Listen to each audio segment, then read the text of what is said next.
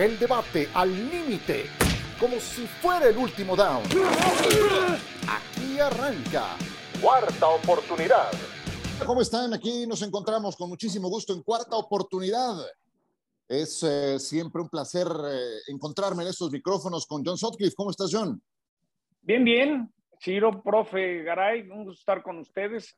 Desde el 2010 no teníamos tan pocos puntos, ¿no? Están promediando 21 puntos por partido, 2.3 eh, touchdowns por partido. Si te gustan las bajas, es el momento de seguirte apostando en las bajas porque no ha comenzado con mucha efusiva, muy efusiva la, la liga. En cuestión de puntos, en cuestión de puntos, no quiere decir que no sea espectacular, los ratings están increíbles, pero la producción ha sido baja en promedio. Sí, en, ciertos casos, ¿no? Pero bueno, o sea, a lo que te refieres, nos tocó un Monday Night eh, complicado en ese sentido. Me tocó un Sunday Night peor de complicado todavía. Y bueno, no han sido los únicos. Te presento a don Francisco Javier Trejo Garay, que nos acompaña. ¿Cómo estás, querido Javier? ¿Bien? Y cuando estornudo me dice Jesús también, así ah, de mi abuelo. Pues este, contento de estar ya eh, presente para una jornada más, la semana 4 que está en marcha, y que eh, a mí me, sigue sorprendiendo, no sé si estén ustedes de acuerdo, pero así como dice John que ha habido pocos puntos, no sé si empecé mal en mis picks, en mis pronósticos, pero se han dado una gran cantidad de resultados tan sorpresivos. Y yo sé que esta es la liga, esta es la NFL, esta es la que, la que produce este tipo de resultados inesperados, pero no sé si particularmente este año ha sido pródigo en ese tipo de, de resultados que nos sorprenden y que han acabado prácticamente con los Survivors. ¿eh? De verdad ha sido una liga, y por eso es lo fabuloso también de, de esta NFL. ¿sí? sí, Yo, juego un, yo juego un Survivor que de 60 quedan 6. Sí, sí, sí. ¿Eh? Quedan porque ya no se pillaron. Gracias, Chargers. A mí, a mí me, me echaron en la semana 1 con dos boletos en una liga de más de 400. Entonces, sí, bueno, o sea, a lo que te refieres, tú creo que todos lo hemos padecido. Pensé que me iban a decir algo de, del medio tiempo del Super Bowl, al menos para el saludo, o, de cómo se va a modificar, John, el Pro Bowl a partir de esta campaña? Pues yo creo que es una, una señal clara de lo que les he dicho que Apple se va a asociar con la NFL, de hecho que Apple patrocina el show de medio tiempo en vez de Pepsi.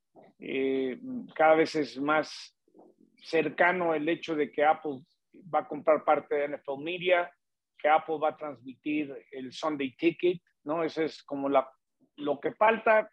Pues Rihanna está X, ¿no? Yo no soy muy fan de Rihanna, no, no, no, no me lateó, pero creo que en su momento se lo van a tener que dar a Bad Bunny, el conejo malo, ya es el cantante que más escuchan en todos los Estados Unidos y el hecho de que canta solamente en español, pues a mí me da mucho orgullo.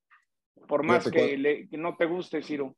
No, paso, yo sí, ahí, sí paso. Pero estoy resignado, ¿eh? Los, los, grupos que me gustan ya tocaron en los Super Bowls, ya los vi en los Super Bowls y ya no los invitan porque pues ya están...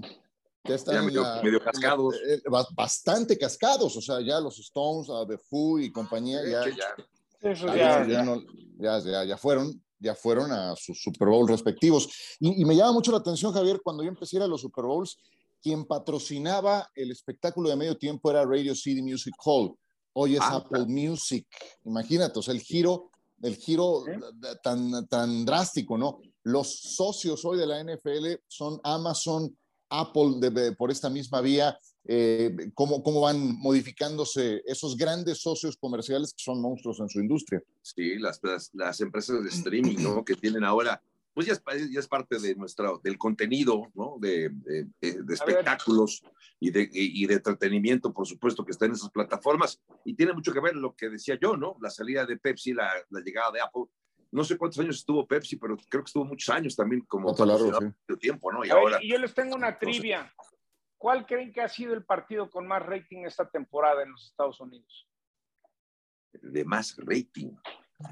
Tuvo que ser alguno nocturno.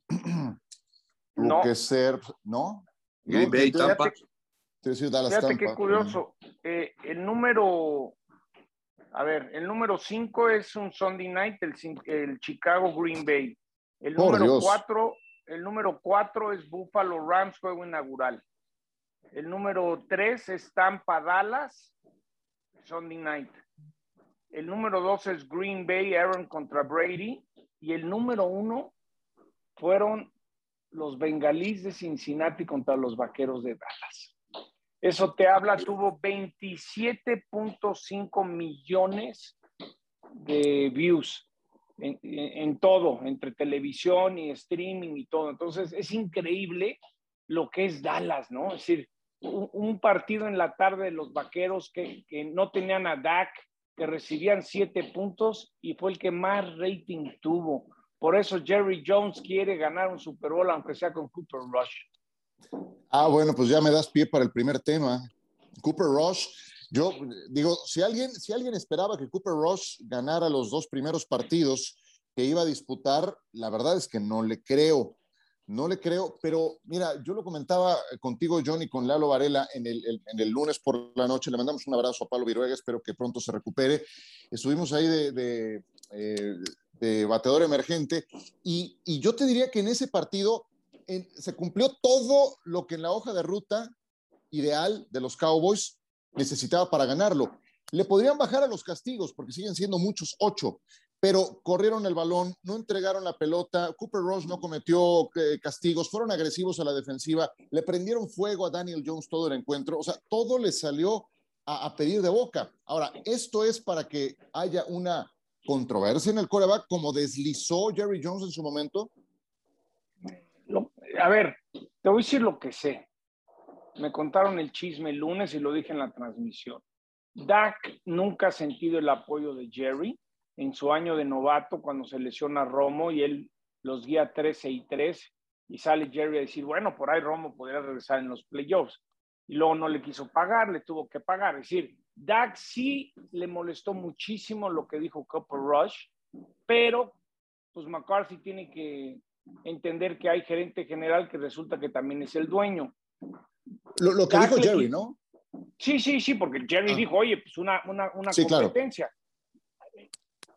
Les pongo un escenario donde Cooper Rush le gana a Washington el próximo domingo, regresa Dak y Dak pierde con los Rams. ¿Empieza ahí la controversia? Yo creo que sí. Yo creo que Jerry está tan desesperado por ganar que le vale más y Dak sabe que no cuenta con el apoyo de Jerry al 100%. No lo va a decir públicamente, pero ya empezaron a filtrar la información. Yo lo escuché de buena fuente que Dak siempre ha sentido que Jerry no lo apoya. No, pues, ¿tú qué dices, Javier? Yo no sé, a propósito de lo que decías tú eh, en el arranque de este tema de, si alguien pensaba que podía haber ganado Dallas con Cooper Rush, eh, no está hoy con nosotros Mike, Michael Pascal, pero él recuerda haberlo dicho, sí. Eh, que, lo, decía que, que para él no había gran diferencia entre Cooper Rush y, y Dak Prescott como no fuera en la cuenta bancaria, ¿no? Fuera de eso, decía, yo no encuentro una gran diferencia entre uno y otro, así lo decía y le doy crédito a, a Michael Pascal. Ahora, acerca de lo que dice Jerry Jones y esta controversia y esta polémica que, que quizá ya se desató y que puede agudizarse con lo que dice Jones, sí veo un escenario posible así, ganando este fin de semana Washington y después con complicaciones ante el campeón. Pero me parecería, y más allá de lo que dice John, y, él, tendrá eh, información más, más cercana, me parecería que también el decir que aquí está también Cooper Ross que puede competir por el puesto de mariscal de campo, quizás es una forma también de, de, de, picar un poco a, a, a, Dak Prescott, que sea como un acicate, decirle, a ver, eh, si tú no estás, no te preocupes, aquí tenemos ya quien lo puede hacer. Es decir, no sé, es un, tema de, no sé, de, de, de, presionar un poco a Dak Prescott, de hacer que eleve su nivel, porque al final del día es el mejor pagado también del equipo y pues no está rindiendo por lo que sea, por la lesión o por lo que sea, pero no lo está y entonces así no le sirvan los vaqueros de Dallas. Eh, yo, yo veo sí, entiendo, toda esa parte, pero creo que todo este ruido no le hace bien a ningún equipo, ¿no crees? pero siempre es lo mismo, siempre es lo mismo. Por eso. por algo no han ganado en veintitantos años. Por eso, precisamente. pero nada va a cambiar. Nada va a cambiar hasta que no esté Jerry y Steven controle todo. Entonces, es el patrón dando su punto de vista. Yo creo que va a regresar Dak. Eso fue lo que nos dio a entender el lunes, que le quitaron las puntadas y veremos qué pasa en base a eso, ¿no? Es decir, el equipo es de Dak, pero hay la gran interrogante, si Dak regresa y no puede ganar, va a empezar la polémica. Yo, yo soy los que pienso que tarde o temprano van a cambiar de coreback en Dallas, porque con Dak no, no pueden ganar un Super Bowl. Jerry sabe que con Dak no lo puede ganar. Dak sabe que Jerry no lo quiere y esto es un verdadero desmoder. Sí, dilo como es, digo tal cual. La, semana pasada me, empujaste a decirlo también, pero estoy de acuerdo contigo. Eh, mientras, mientras no cambien las cosas desde la dirección, pues estas cosas van a, seguir ocurriendo, no van a, sí, no van a cambiar. Y yo creo que ese, esa inestabilidad, ese ruido, más allá de provocar alguna competencia interna, creo que lo que termina por ocurrir es que te, te fastidia. A, ver, a, mí lo que, lo que sí me ha sorprendido gratamente, ¿se acuerdan lo que era la defensa de Dallas hace dos años? Era, era de verdad una, una, una, porquería, era el hazme reír. Bueno, la llegada de Dan Quinn y lo certeros que han sido en algunas elecciones colegiales, te entrega un equipo que, qué bárbaro, o sea, yo, yo, no, yo no, no, aceptaría una crítica para Daniel Jones después del partido del lunes. ¿eh? Yo sé que lo perdió, que al final lanzó un pase de intercepción, pero toda la noche estuvo corriendo por su vida. Fueron 24 veces que lo apresuraron. Bueno, eso lo provoca una defensa súper agresiva, Javier, que no nada más tiene a Micah Parsons, que también es Doran Armstrong, que también es Stan Lawrence, que eh, le, agregas y le agregas y tienen, tienen una defensa sofocante. Y eso, eso puede ser, eso yo creo que se ha convertido en el pilar del equipo de Dallas. Y otra cosa que como que no nos animamos a decir. La intercepción de Dix, la manera como la atrapa, sí. Trayvon Dix sí es espectacular. Y, y yo, yo, cada vez le veo menos en el combustible a, a Ezekiel Elliott. Tony Pollard, Tony Pollard para mí tiene más chispa, mucha más chispa que Ezekiel Elliott. Pero, pero desde el año pasado, si lo Tony Pollard ya es un, ya como un rol protagónico del backfield del equipo de los Dallas Cowboys. De hecho, yo decía eso, para mí hoy es más importante, bueno, desde el arranque de la temporada, pensaba yo que Tony Pollard te va a aportar más de lo que te está aportando sí que Sí que no, a ver, sigue siendo importante porque está ahí, pero realmente Tony Pollard es el que carga con eh, buena parte de ese, de ese ataque a ras de tierra y además es un hombre que tiene mayores habilidades, me lo parece, porque en el caso de Zeke Elliott es un hombre que corre entre los tackles. Lo de Tony Pollard es un hombre que sabe doblar la esquina y tiene más habilidades. Y lo que decías también de la defensiva, por supuesto que hay que, hay que destacar lo que ha hecho Dan Quinn desde que llegó el año pasado. Para mí, sinceramente lo decía, la, la mejor contratación, una de las mejores contrataciones de Dallas el año pasado fue la llegada de Dan Quinn, un hombre que logró revolucionar y elevar el nivel de competitividad en el interior del equipo. Y además sabemos que tuvo ofertas cuando terminó la temporada para jugar o para, corrijo, para dirigir, para ser head coach de otro equipo, y él prefirió quedarse con el equipo de Dallas. Y lo de Micah Parsons, a pesar de que no está al 100%, la sola presencia de él en el campo hace que eh, los bloqueos y el sistema, el playbook, acabe modificándose, porque hay un hombre muy peligroso y que si no es él, acaba abriendo los espacios para que Armstrong o Lawrence acabe haciendo el trabajo, Ciro. Bueno, pues Dallas se hace más eh, sano, recuperará a Dak, recuperará a Michael Gallup, recuperará su ala cerrada titular. Eh, vamos a ver, van contra Washington. Imagínate, a, Carson Wentz lo capturaron nueve veces los Eagles la semana pasada. y ahora con DeMarcus Lawrence, el trancazo en el pie, eh, que lo vendaron y ya no regresó y no nos han dicho mucho. Hay que estar pendientes de, de, DeMarcus Lawrence. Tres capturas logró DeMarcus Lawrence en este partido. Y Filadelfia, John, pues ahora resulta que ya tienen un tienen un gallo bastante bravo eh, en su misma división. ¿Qué, es lo que más te ha sorprendido de Filadelfia invicto? Eh, cómo ha madurado Jalen Hurst, cómo no solamente puede correr para touchdowns, el Monday Night que me tocó empató la marca de Michael Vick de lanzar 300 yardas y anotar dos touchdowns terrestres. Yo creo que Jalen Hurst me, me, me ha gratamente sorprendido su madurez. ¿No? Muy criticado en Filadelfia y ahorita es el más querido, ¿no? Es, es una afición muy dura. El, el no cometer errores Jalen Hurst como los cometió anteriormente es lo que más me ha llamado la atención. Yo pensé que no tenía con qué. Eh, yo agregaría todo esto, además de Hurts, Javier, que tienen una estupenda línea ofensiva y tienen una estupenda línea defensiva. No se habla mucho de ellos, pero, pero ahí está también uno, de los grandes duelos que normalmente está dominando el equipo de Filadelfia. ¿Con qué te quedas, Javier? Eh, yo, a ver, me gusta lo de Filadelfia, lo de Jalen Hurts, como dice, yo también creo que ha elevado también su nivel. Es un jugador que ya es, es una realidad. Es un hombre que tiene gran capacidad atlética, que puede correr, que con el brazo también puede resolver esos pases a Davante Smith el pasado fin de semana fueron precisos, perfectos. Eh, me gusta lo de Filadelfia, es el líder de esta división este, líder de la conferencia nacional, es el equipo invicto en esa, en esa conferencia, pero déjame poner aquí el, un pequeño asterisco. Le ganó a Detroit, pero Detroit se acercó a tres puntos. aceptó 35 puntos de Detroit en la semana 1. La victoria contra Minnesota en la semana 2 estuvo bien, una, una buena victoria, eh, pero después le gana Washington. Washington, pues es uno de los peores equipos de toda la NFL. Yo no estoy diciendo que, que Filadelfia sea un, eh, que sea una no se la crees. Yo, no se la crees yo- todavía. yo- todavía no. Yo creo que hay que esperar un poco a ver si Filadelfia puede ante rivales mucho más complicados. Porque lo de Detroit, a ver, Detroit me gusta lo que veo. ¿eh? A- a- a- está jugando mejor Detroit, pero aceptar 35 puntos y apenas ganarle a Detroit. eh, y luego lo de Washington, creo que sí da para, para sentar tranquilos, esperar a ver si este equipo de Filadelfia es de, de veras. Detroit an- anota un montón de puntos por juego eh, en esta, en esta temporada, sí.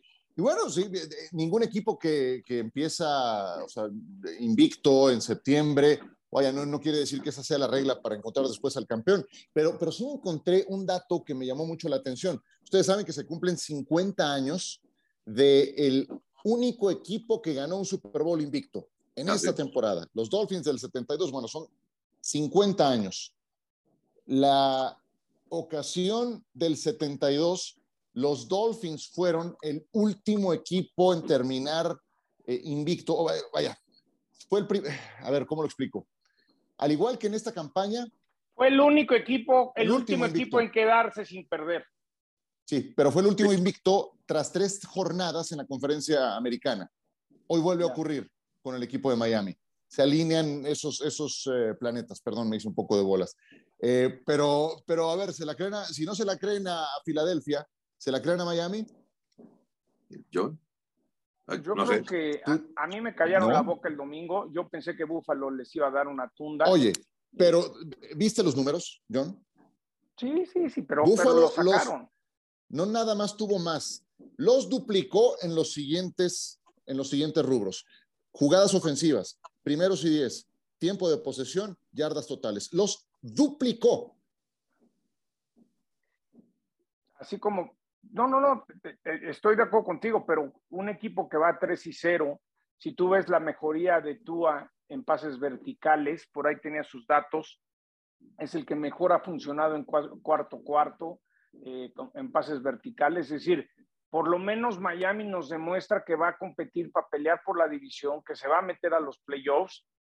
Siento que van a perder contra Cincinnati, porque siempre jugar semana corta es muy complicada de visitantes y él trae rollos en la espalda, está muy tocado.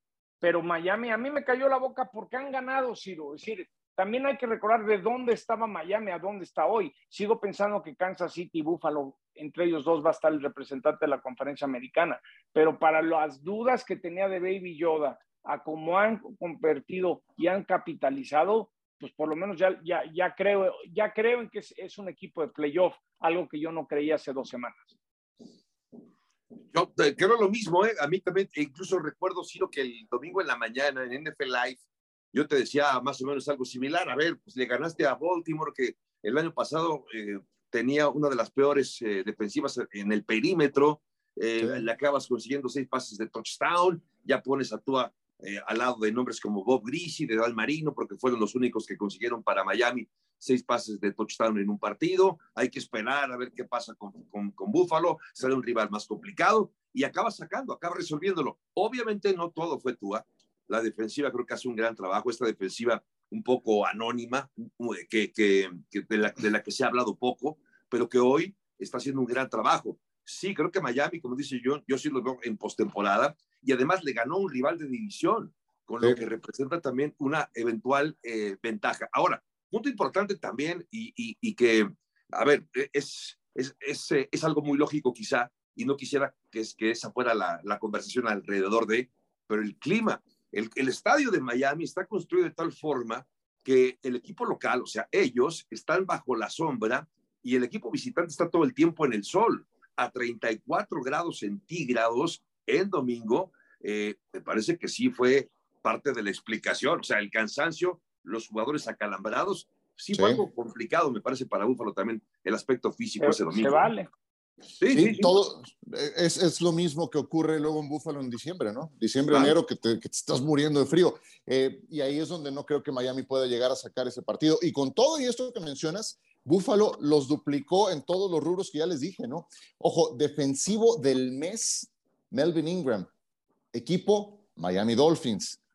Jevon Holland, valiosísimo en el perímetro, equipo Miami Dolphins. Entonces, bueno, hay, cosas buenas que están pasando con el equipo de Miami en este arranque de temporada. Vamos a ver si son capaces de mantenerlo. Pues eh, son de cada conferencia los últimos equipos en perder la condición invicta. Vámonos a mensajes y regresamos para hablar de otras cosas que están pasando en esta semana 4 que ya está la vuelta. De vuelta con ustedes, la semana 4 de la NFL incluye Kansas City contra los Buccaneers. Ya vimos Tom Brady contra Aaron Rodgers, ganó Rodgers, y ahora veremos Tom Brady contra Patrick Mahomes. ¿Qué esperas de ese juego, Javier?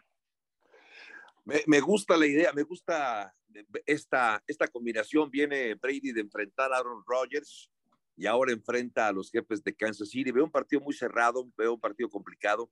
Veo a Kansas City jugando mucho mejor de lo que jugó la semana pasada ante Indianapolis. Creo que eh, lleva una, a ver, eh, veo una gran eh, apuesta y vocación ofensiva del equipo de Kansas City y va a enfrentar a una unidad que es evidentemente muy fuerte como es la defensiva. Creo que al revés, del otro lado del balón, por lo que ha exhibido Tampa Bay, los problemas por los que ha atravesado Tom Brady, que se tendrá que duplicar la defensiva de Tampa Bay, porque no veo a Tom Brady ganando este partido ante los jefes de Kansas City. Para mí son muy favoritos los jefes de Kansas City ya recupera Mike Evans. Ayer escuché que Chris Godwin está muy cercano a regresar y de hecho es una probabilidad viable que esté para este juego. ¿No te hace eso darle un poco más chance a Tampa? Sí, por supuesto, que seguramente no será, no será tan, eh, tan complicado o tan mezquino el ataque de, de, Tampa, pero yo me sigo quedando con Kansas City, me sigo quedando con Kansas. Eh, lo, lo, de esta historia de Tom Brady regresando a sus 45 años de edad, dicen que el que tuvo retuvo, para mí sí sigue siendo eh, eh, a pesar de su edad y lo que me digan, seguirá siendo uno de los mejores cinco mariscales de campo. Eh, y contando con esas armas, con esas herramientas, por supuesto que le puede ayudar, pero yo veo muy, no desequilibrado, pero sí veo con un margen importante de ventaja a Kansas City. Kansas City, pero perdió la semana pasada, John, también. Kansas City y en Indianápolis, con, un equipo que no había ganado. Yo hice ese partido. Por un lado, creo que Indianápolis va a mejorar muchísimo. Eh, urge que Harrison Buckner esté de regreso. Equipos especiales fue lo que le dio oportunidad desde el inicio del partido Indianápolis.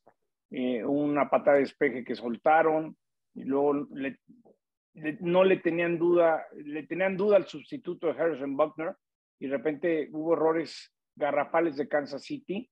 Yo creo que Kansas City eh, es mucho mejor de lo que pasó el domingo. Van a me gusta Kansas. Yo sigo pensando que Kansas es el mejor equipo de, la National Football League. Un partido muy parejo. Eh, es justo el juego que iba a jugarse en Múnich. Este era el partido que los Hunt querían jugar en Alemania, pero cuando Brady dijo, no, sí, regreso a la, liga y las televisoras dijeron, espérame tantito, no les puedes dar ese partido en la mañana a los alemanes, un Brady contra, contra eh, Pat Mahomes. Yo creo que Kansas City va a responder es muy engañoso lo que pasó el domingo. Equipos especiales, pateadores, errores tontos, balones, cosas que entregaron que dejaron que Indianápolis capitalizara. De 10 veces hubieran ganado 9 veces Kansas City, pero la una la ganó Colts. Oye, y, lo que pasó ahí entre Bienem y, Mahomes, ¿lo viste al final de la primera mitad? También pecaron de conservadores, ¿no? Ahí. Pero, pero luego, eh, eh, comenzando el tercer cuarto, Mahomes ya pudo cambiar jugadas, hizo lo que quiso. Entonces, pues, es normal. ¿Tú crees, tú crees que Baron Leftwich hace mucho cuando Brady le queja y le quita? En esa parte es entendible. ¿Tú crees que Aaron Rodgers no hace lo que quiere cuando quiere? Sí. Entonces creo que ahí Mahomes yo le doy... Cuando tienes a alguien con la calidad de Mahomes, le tienes que hacer caso a tu coreback, a tu estrella. Si quieres eso, hazlo, hazle caso. Si no, lo va a hacer de todos modos, ¿eh? Sí, pues sí. Hablando de corebacks, eh, Patriots contra Packers, eh, los, los, Packers son favoritos por casi 10 puntos. Se, ganaron el derecho a ser favoritos por casi 10 puntos los Packers cuando les ha costado mucho trabajo anotar en lo que va de esta temporada. A ver, yo sé que no va a estar Mac Jones por parte de los Patriotas. Este, sí. Este se movió la línea, eso por lo menos debe ser unos cuatro puntos, Ciro. Eso, eso, eso mueve la línea por lo menos unos cuatro puntos. Eh, escuché a Aaron Rodgers en la semana, el martes, que siempre habla en su podcast eh, con McAfee, habló de Dubs, que está muy contento con él, con Lazard. Yo creo que la defensiva de Green Bay ha mejorado. Yo creo que Green Bay eh, va a agarrar una rachita importante. Agarré a Romeo Dowds, de hecho, en un, en un este, fantasy, porque creo que es, es el que empieza a, dar un es paso su cachorro, Es su cachorro. Sí, y creo que, creo que es una buena apuesta a futuro para, para efectos de fantasy. Oye, tú has visto a Calais Campbell en persona, ¿no, John? Es un pelado de dos metros cuatro. Ese Calais Campbell fue el que bajó a Mac Jones en la jugada que termina lesionado. El dolor que traía Mac Jones. No, no, no. Yo me puedo imaginar eh, la jugada en vivo, habiendo visto a Calais Campbell en persona. Qué cosa. O sea, e, el dolor, Javier, ¿lo viste? Con el que salió Mac Jones del partido. Qué bárbaro. No, no, sí. Sí, sí, son imágenes eh, eh, no sé si, si, calificarlas como aterradoras, pero sí dramáticas, porque te imaginas todo ese dolor, porque imaginas todo lo que, lo que representa además para él, para un joven mariscal de campo que está apenas en su segundo año. Yo recuerdo eh, muy bien lo que decía eh, Big Ben, ¿no? Ben Roethlisberger que decía, es que no sabes si la siguiente carrera es la última de, la, perdón, si la, si la siguiente jugada es la última de tu carrera. No digo que sea el caso y ojalá que no, la de Matt Jones, pero así, así de frágil es a veces la posición de mariscal de campo porque estás más indefenso, porque tu, tu, tu principal habilidad no está en eludir los golpes, sino en tratar de hacer una jugada. Te, te, quedas expuesto ante jugadores atléticos fuertes con el calibre de Calais Campbell y, y, esta lesión que pues, es, es, escalofriante. Yo creo que sí también, como dice John, si es una baja sensible. Hoyer no me parece que, no sé si sea el, el que vaya a jugar, eh, el que pueda digamos que llevar también al equipo a la ofensiva a, resolver este partido ante una defensiva que, como dice John, también ha mejorado muchísimo. ¿eh? La semana pasada que Herbert estaba lesionado, la línea de los Chargers eran favoritos como por 10 y medio y acabó como en 6 y medio. Entonces, normalmente es como 4, 4 y medio cuando un quarterback no está. Hoy fue una tontería que, que mantuvieran a, Herbert, ¿no? Todo ese tiempo. Sí, no, partido. no, además vas perdiendo. O sea, ya claro. perdido y lo mantienes todavía en el cuarto cuarto a, Herbert, que evidentemente no estaba al 100%, si los errores que cometió, pase interceptado, bueno, no fue tanto su culpa, pero el balón suelto no estaba al 100% y lo dejas todavía los cuatro cuartos, me parece una, una irresponsabilidad, ¿eh? De Sí, totalmente. Antes de ir a la apuesta, que espero ya la tengan bien identificada, eh, te pregunto por Monday Night Football, John. San Francisco y lo mal que se vieron al ataque en la segunda mitad. Y yo puedo entender, Garópolo no había tenido repeticiones en toda la pretemporada con el primer equipo porque le apostaron a Trey Lance, pues se vio anémico el ataque. De hecho, uno de los grandes bloopers de, de la temporada nos lo deja Jimmy G en ese safety. Pues van a enfrentarse ahora a los Rams. ¿Tú qué opinas eh, del Monday Night, John? ¿Cómo viene?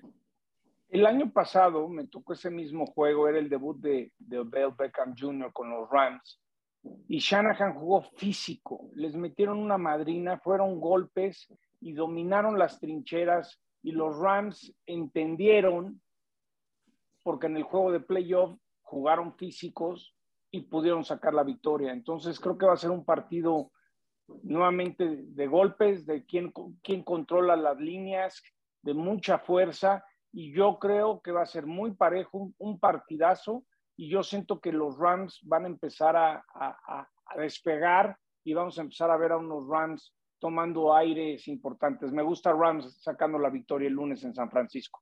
El cuerpo de linebackers que tienen los Niners es espectacular, con Al Shair, con Drew Greenlow y con Fred Warner. Todo esto además de Nick Bosa y de Eric Armstead, que son. Sí, sí por eso creo que se van a pegar. Yo creo que es un partido de pocos puntos. Y ese es el tip. Antes de ir a las apuestas, mientras la tendencia no cambie, jueguen a las bajas. Yo sé que a la gente no le gusta apostar bajas porque lo divertido es altas para ver puntos y entretenerte, pero ahorita la tendencia en la NFL va a las bajas. Van a ver cómo las líneas van a empezar a cambiar. Yo creo que tiene, tendrá que ver con que septiembre se ha convertido en la pretemporada real para los equipos, claro, Claro. Es, cuando las ofensivas están menos aceitadas, Javier. ¿Tú cómo ves el Niners contra Rams? yo creo que el partido tendrá que ser en algún punto parejo, pero se va a acabar decantando en favor del equipo de los Rams por lo de Jimmy G. A ver, Jimmy G, me parece, lo he comentado aquí también, me parece que es, eh, es, es mejor para mí Jimmy G que eh, Trey Lance. Ahora, entendiendo que la idea de Kyle Shanahan era jugar de una manera distinta. El playbook con, con Trey Lance y el playbook con Jimmy G, pues es, es diferente. Seguramente acaban desempolvando el, el, playbook del año pasado con, con Jimmy G. Pero ese es el factor que a mí me sigue dejando dudas. Por lo mismo, sí creo que con un jugador como Jimmy G, que puede ser tan irregular, que puedes eh, sucumbir ante la presión, yo creo que este partido puede estar, puede estar en las bajas, ciertamente, porque también a Matthew Stafford le, ha costado trabajo eh, echar a andar esa ofensiva. Una, una, un ataque terrestre que todavía no acaba de, de carburar para el equipo de, de, Los Ángeles. Así que yo veo la, la, ganando al equipo de Los Ángeles, pero sí lo veo por un margen superior a los siete puntos, ¿eh? ganando los campeones. Ok, ok. Ay, me cuesta trabajo porque, porque, porque hay muy buena defensa en, los, en los Niners, ¿no? Esa es la parte, y siendo rivales divisionales, yo podría pensar en una. En es un partidazo. Un poquito menor. Partidazo. Va a estar muy bueno, claro. Claro que sí. Bueno, ¿ya tienen sus apuestas listas? Sí. Venga, échale, Javier. Vas. Pues, justo el partido que yo les refería, este de Kansas City contra, contra Tampa Bay. Eh, eh, es, es, menos uno, por un punto apenas favorito el equipo de Kansas City. Yo veo un margen mayor todavía, sí veo un margen eh, hasta de siete puntos de diferencia.